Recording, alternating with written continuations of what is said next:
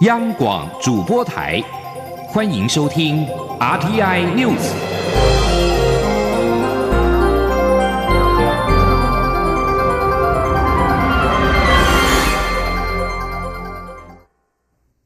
各位好，我是主播王玉伟，欢迎收听这节央广主播台提供给您的 RTI News。今天是二零一九年二月十六号，新闻首先带您关注国际焦点。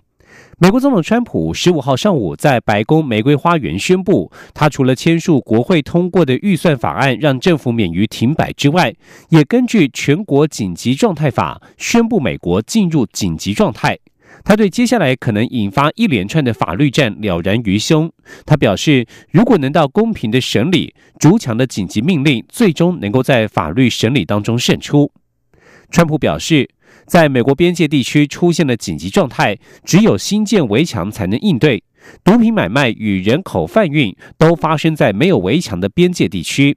一般认为，川普是以宣布全国进入紧急状态的方式绕过国会，以取得新建围墙的经费。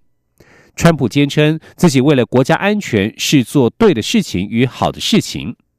民主党包括了联邦众议院议长佩洛西以及参院少数党领袖舒默，在联合声明当中批评川普的做法滥权违宪，要和川普法院见。然而，究竟川普是否滥权违宪？从法律的技术观点来看，川普可能确实有灰色地带能够这么做。休斯顿南德州法学院宪法学教授布莱克曼表示，当谈论到国家的紧急状态时，一般会想到的是美国正遭受攻击。然而，法律字面上却对紧急状态没有明确的定义，而全国紧急状态法是国会立法通过的，在何谓紧急状态上，确实给了总统很大的行政裁量权与权力。据焦点。转回到国内来关注国内的农业。非洲猪瘟疫情延烧，农委会主委陈吉仲十五号傍晚召开记者会，指出自越南回台的旅客违规携带猪肉三明治当中，检出了非洲猪瘟病毒基因，而且病毒株基因与中国大陆病毒株相似度为百分之百。但是因为越南尚未通报有相关疫情，而此次的检出肉品来源不明，因此尚未将越南列入疫区。不过，从昨天晚间六点开始，我方已经全面针对来自越南的旅客手提行李进行检查。请听央广记者谢嘉欣的采访报道。政府全力防堵非洲猪瘟疫情自中国传入，不过现在越南也可能成为疫情传播的来源。农委会十五号傍晚宣布，二月五号，一名自越南胡志明市入境台南机场的我国籍旅客违规携带猪肉三明治入境，除了当场裁罚新台币三万元外，猪肉经检验确定检出非洲猪瘟病毒，且病毒株与中国大陆病毒株片段相似度为百分之百。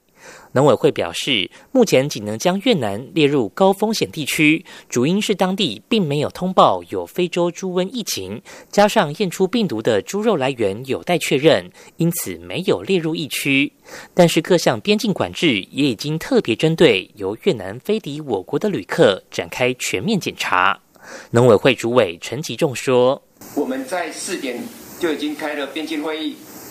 我们的相关的海关关务署。”我们在桃园的十六台 X 光机的航警局、跟防检局同仁以及移民署，全部针对高风险，把越南也放进来，所有的手提行李要百分之百的检查，一直确认到我们整个越南都没有这样的一个所谓的疫情发生的时候，我们才会停止。也因为越南并未列入非洲猪瘟疫区，仅为口蹄疫疫区，一旦查获违规携带肉类制品，首次将开罚新台币三万元，第二次罚三十万，第三次罚金则提高至一百万。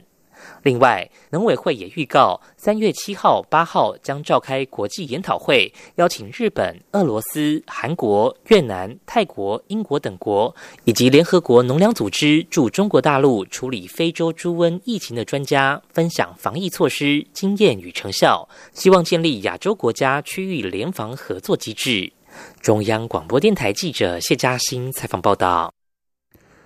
而在国内的鸡蛋则是传出有芬普尼超标的问题。食药署十三号接获农委会通知，彰化县顺宏牧场的鸡蛋一月二十五号被验出芬普尼超标二至五倍，共七千四百八十台斤已经全数卖完。根据统计，一月底至二月中有四点六万台斤流入双北的早餐店及散户。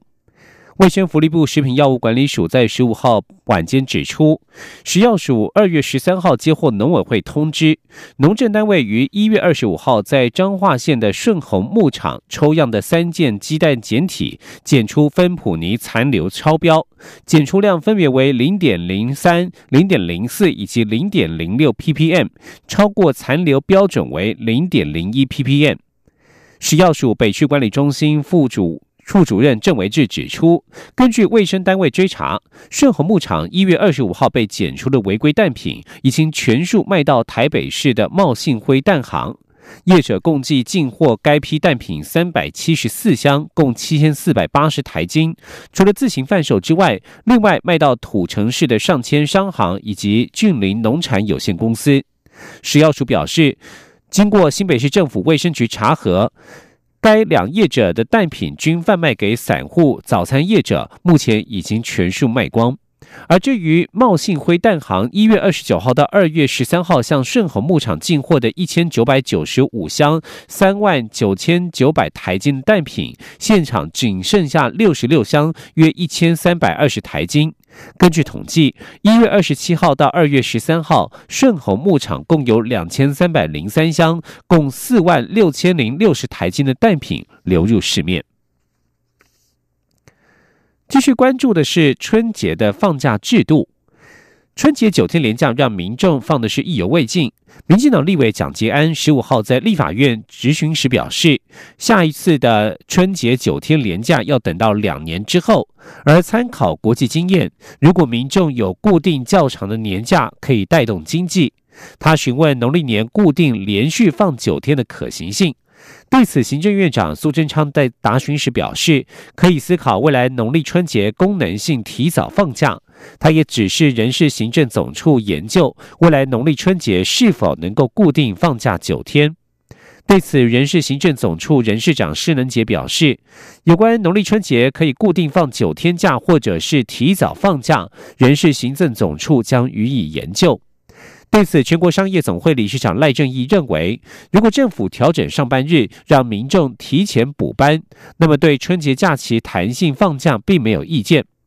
全国中华民国全国工业总会秘书长蔡连生也表示，如果政府提出配套措施，让整年的工作日不变，则是没有意见。像是今年春节便采取弹性补班，总放假天数没有改变，对于企业经营影响并不大。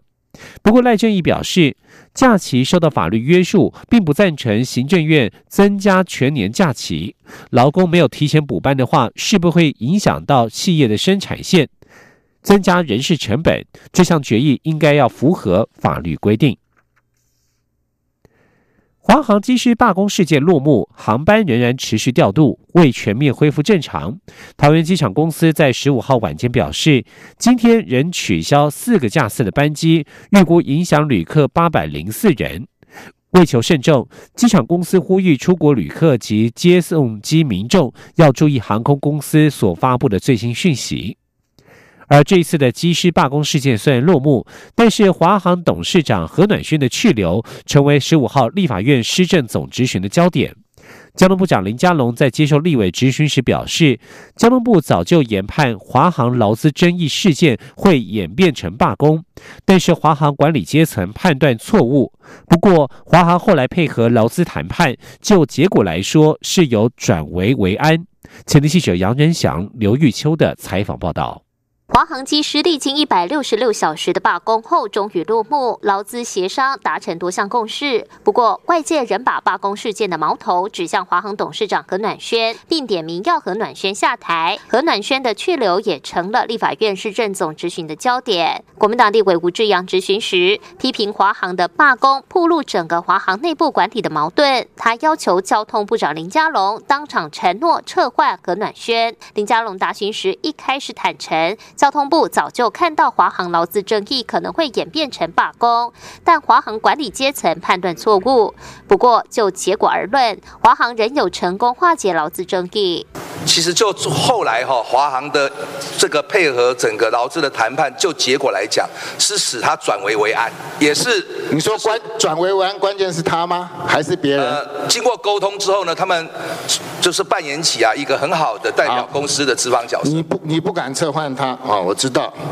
面对林佳龙不愿正面回应是否撤换和暖轩，吴志阳又进而向行政院长苏贞昌告状，批评政委张景森在政府处理华航争议焦头烂额时火上浇油，竟在脸书上发文指华航机师月薪高，休息时数又优于一般劳工。会不会过劳？我不知道。吴志阳要求苏贞昌为张景森的言论向华航及时致歉。苏贞昌虽不愿为张景森致歉，但也暗指张景森的言行不太受控。这个呃，张政委一向喜欢发表啊，在脸书好几次了，我就讲。那过去林前院长听说有要他不要发表，但看起来还是没有效。眼看苏仁昌也拿张景森没辙，吴志阳竟然拿秃头的外形开玩笑，让坐在台下听质询的张景森一阵尴尬。你们秃头对秃头比较好沟通吧？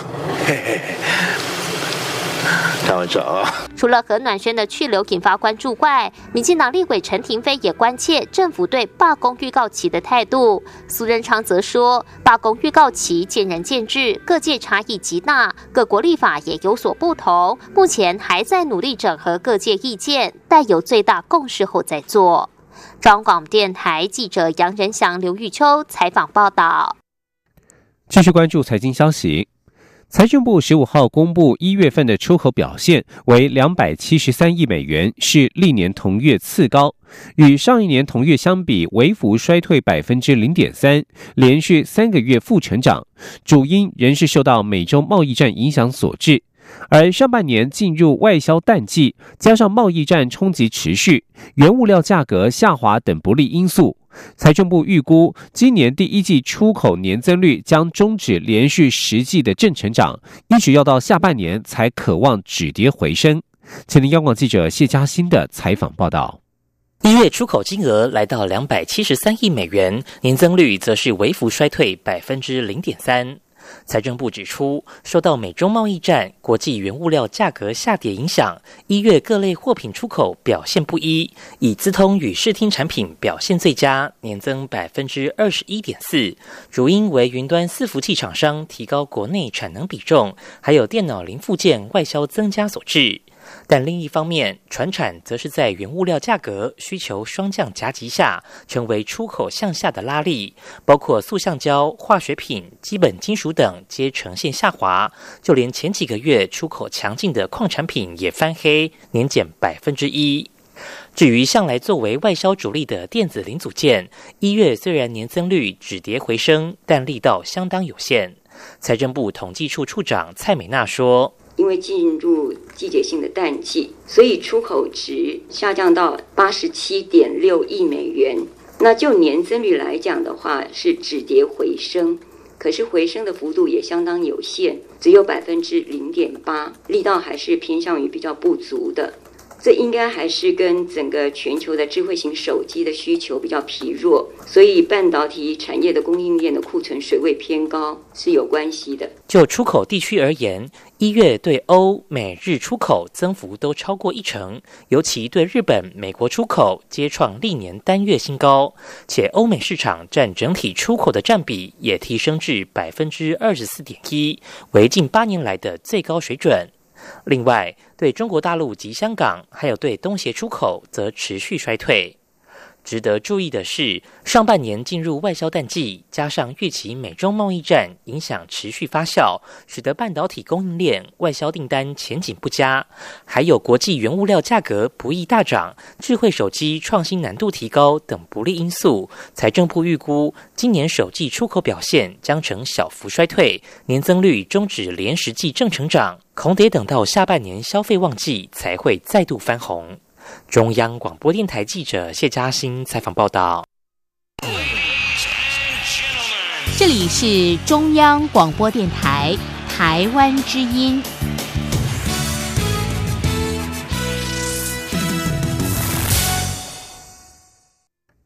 各位好我是主播王玉伟欢迎继续收听新闻。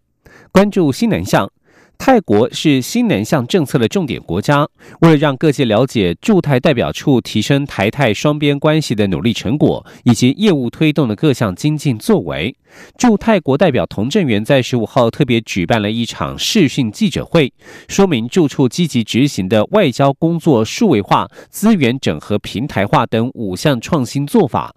而面对数位时代的来临，驻外代表处善用通讯软体、社群媒体或网站，创下了八个单一联驻联络窗口、十二个台泰交流服务平台，服务服务范围涵盖了经贸、文教、观光、医疗与急难救助等各个层面，充分运用科技，让各方的互动更加便利。前天记者王兆坤的采访报道。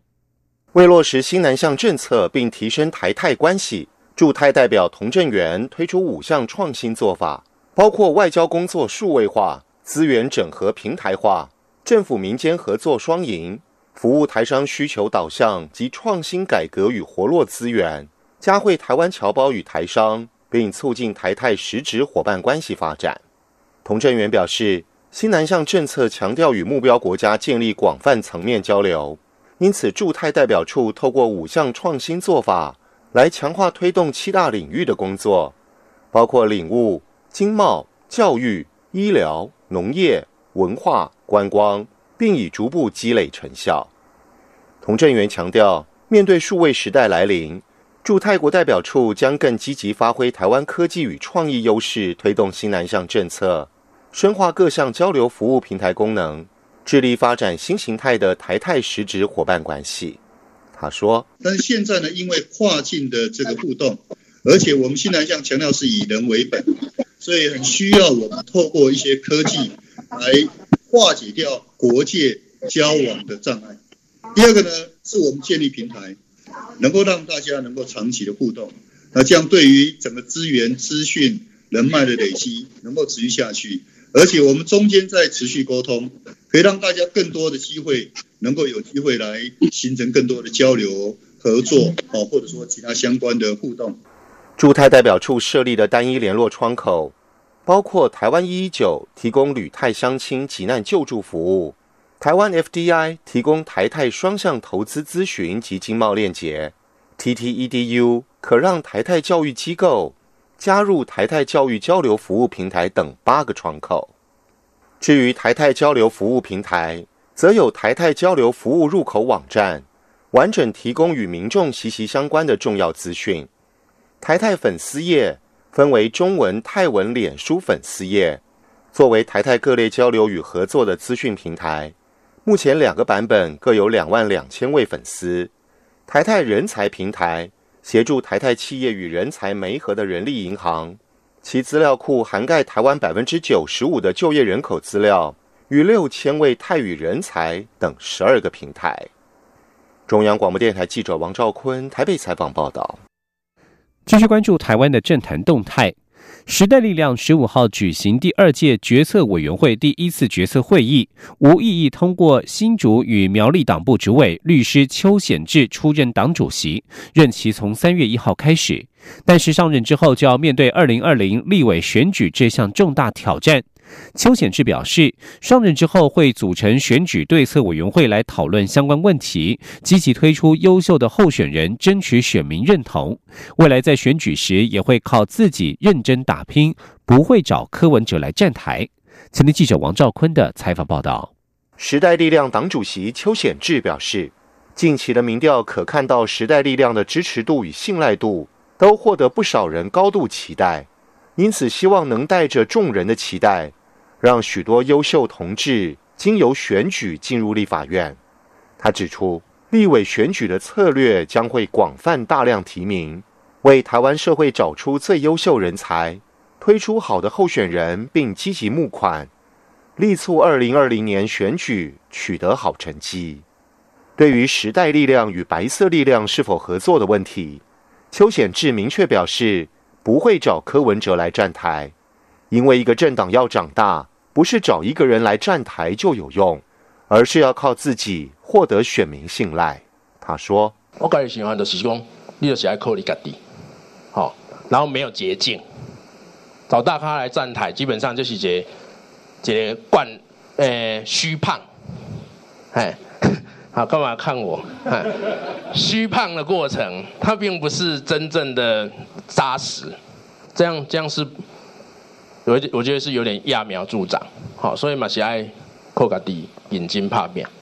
至于与民进党的关系，邱显志表示，实力与民进党是同一个政治光谱上的两个不同政党，双方在台湾主权方面某种程度处于同一光谱，但对于劳权同婚的态度，两党却有很大不同。邱显志强调，时代力量坚持三项核心价值：首先，坚持台湾是一个主权独立的国家，不容许台湾的主权地位受到矮化。其次是争取劳动权利，关心工时与过劳等问题；第三是支持婚姻平权，让相爱的人都有成家的权利。外界另外关注前任党主席黄国昌的情况，邱显志表示，黄国昌仍关心很多事务，也会在实力于三月举办的募款参会上扮演重要角色。邱显志还指出，我跟林长佐的关系也非常好。一个团体如果要能够继续下去或更进一步，就是要异中求同。中央广播电台记者王兆坤台北采访报道。继续关注国际形势，在委内瑞拉反对派领袖瓜伊多一月二十三号自行宣布担任临时总统之后，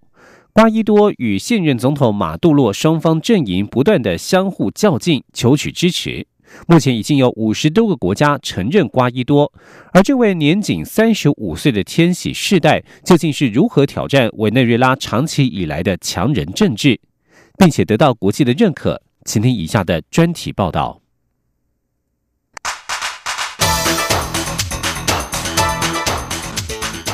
专题报道。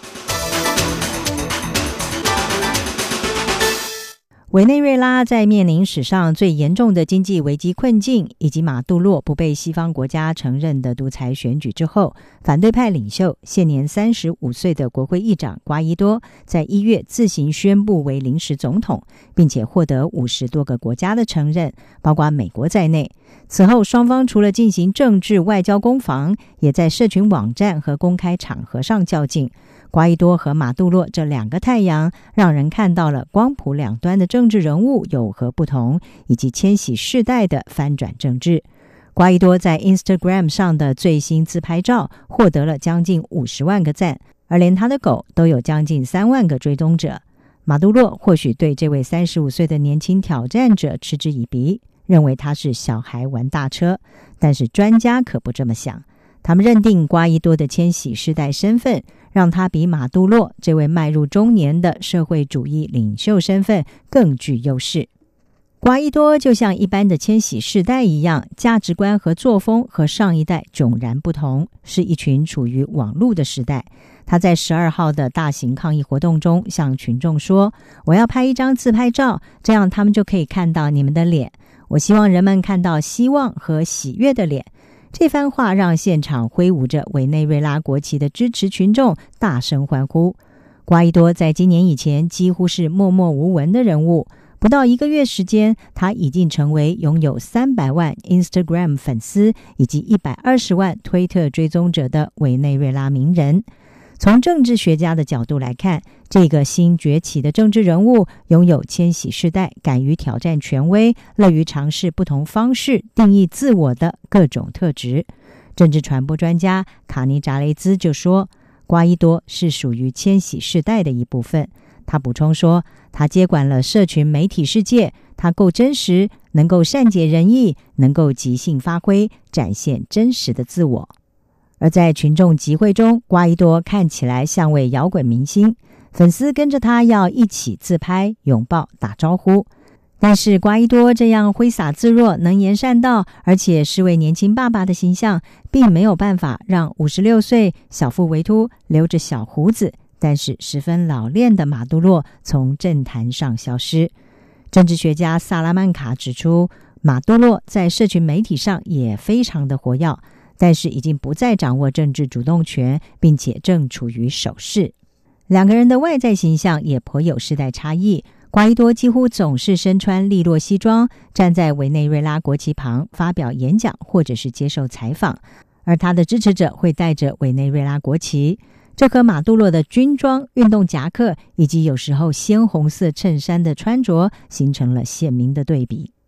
当瓜伊多一月五号接任国民议会议长的时候，他和妻子法比亚娜以及二十个月大的女儿一起登台。有些人将瓜伊多拿来和美国前总统奥巴马相提并论，因为两个人同样有着精瘦的身材、黑色短发以及利落的穿着风格。负责指导委内瑞拉小姐选美赛的选美教练布鲁切诺，他就认为瓜伊多的利落干练形象传递出一个清晰且直接的讯息。布里切诺说。瓜伊多展现的沉稳风格，反映出他想要让委内瑞拉重返过往的发展荣景，而这也凸显了马杜罗任内经济危机严重，导致数百万委内瑞拉人外移，受到人民唾弃的负面形象。布里切诺表示，瓜伊多的人气来自于他是已故前社会主义领导人查韦斯的一个强烈对照。政治传播专家卡尼扎雷兹则认为，他的年轻、他的温和起步对他有利。你可以从他的沟通方式中感受得到。根据接近瓜伊多所属政党的消息，瓜伊多上过一些课程来改善他的演说技巧、形象和举止。在不到几个月前，他还只是一位会说话的雕像。卡尼扎雷兹更补充说，他学得非常快，但他不是一位伟大的演说家。虽然我认为这个国家已经厌倦了这样的演说。至于马杜洛，就像查韦斯一样，他是以长篇夸大的言辞闻名。尽管他常常照本宣科、老调重弹。从政治学家的角度看，瓜伊多的演讲切合实际，不华丽也不夸张。而瓜伊多对马杜洛所带来的最大挑战，就是直接晋级。这也正是他的优势所在。以上专题由编译李协芳编辑，海青青播报。谢谢收听。